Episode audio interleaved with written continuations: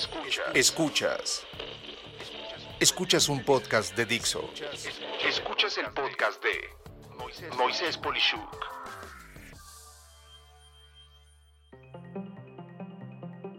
Y ahora, ¿cómo le hacemos para colaborar?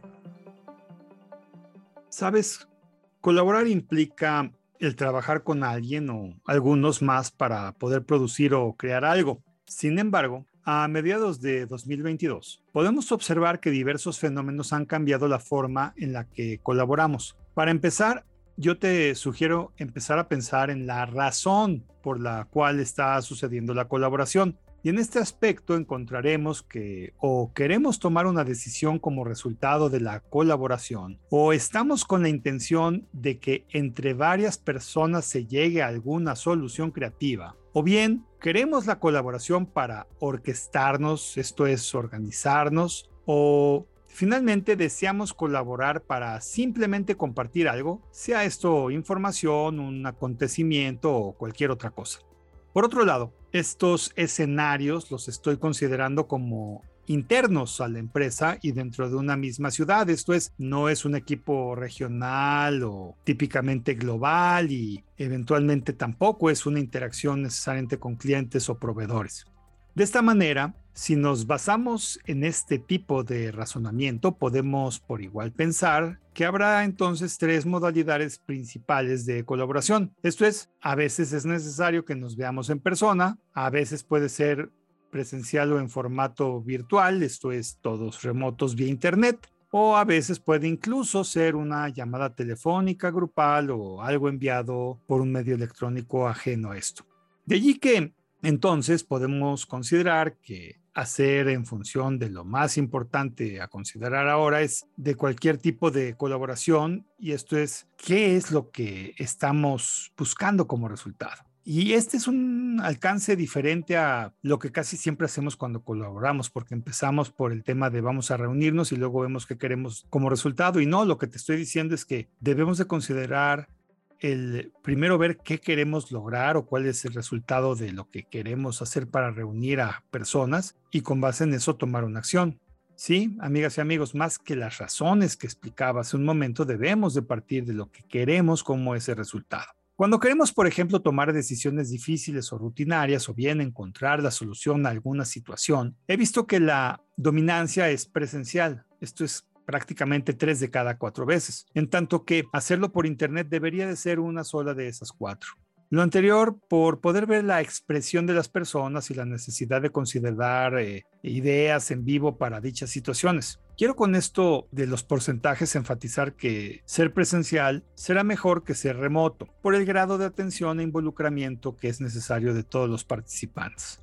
En el caso de tener que encontrar soluciones innovadoras o bien la necesidad de perseguir o presentar algo en una reunión con un tercero que es muy importante y lo vas a preparar o bien considerar el segmento propio que tienes que dedicar para darle seguimiento de algo o darle continuidad a algo. Dos de cada tres veces debería por igual pensarse en hacerlo en persona y una de cada eh, una de esas tres veces de manera remota. Y finalmente, en el caso de tener que considerar alertar al equipo de trabajo de alguna novedad, puede que la colaboración deba de ser por correo electrónico, una llamada en donde solo hay una persona hablando, un video de esa persona para que lo pueda ver la gente cuando quiera, o bien un blog un podcast, en fin. Esto se determinará dependiendo de la urgencia del tipo de alertamiento y de si es necesario que la gente simplemente esté alerta y sepa de qué se trata.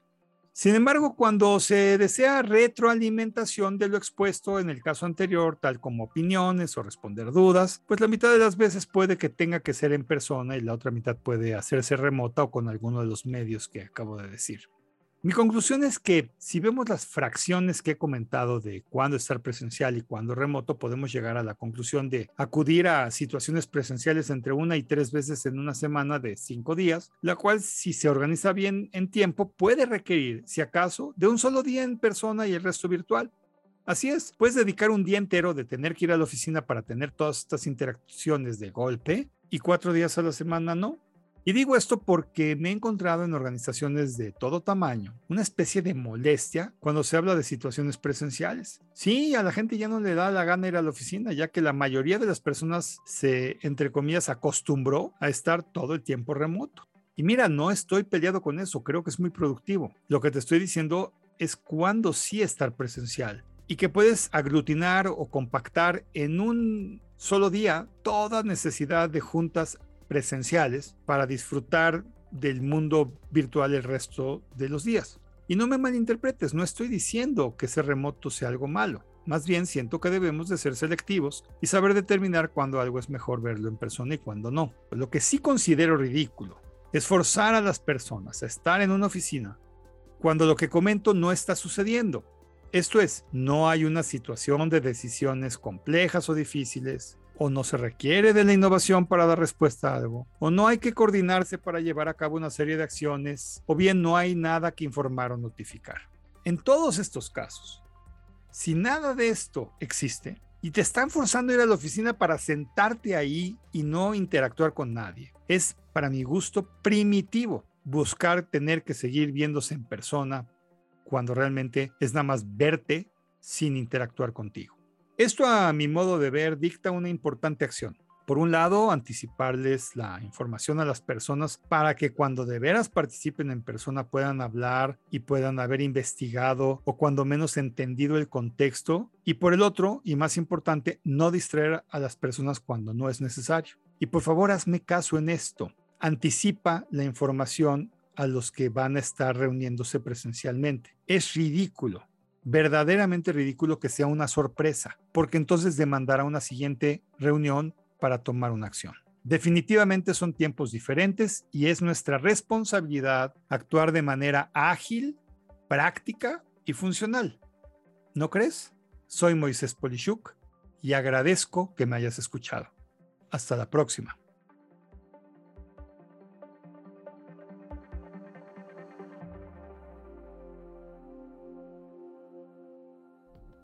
Dixo presentó el podcast de Moisés Polishuk.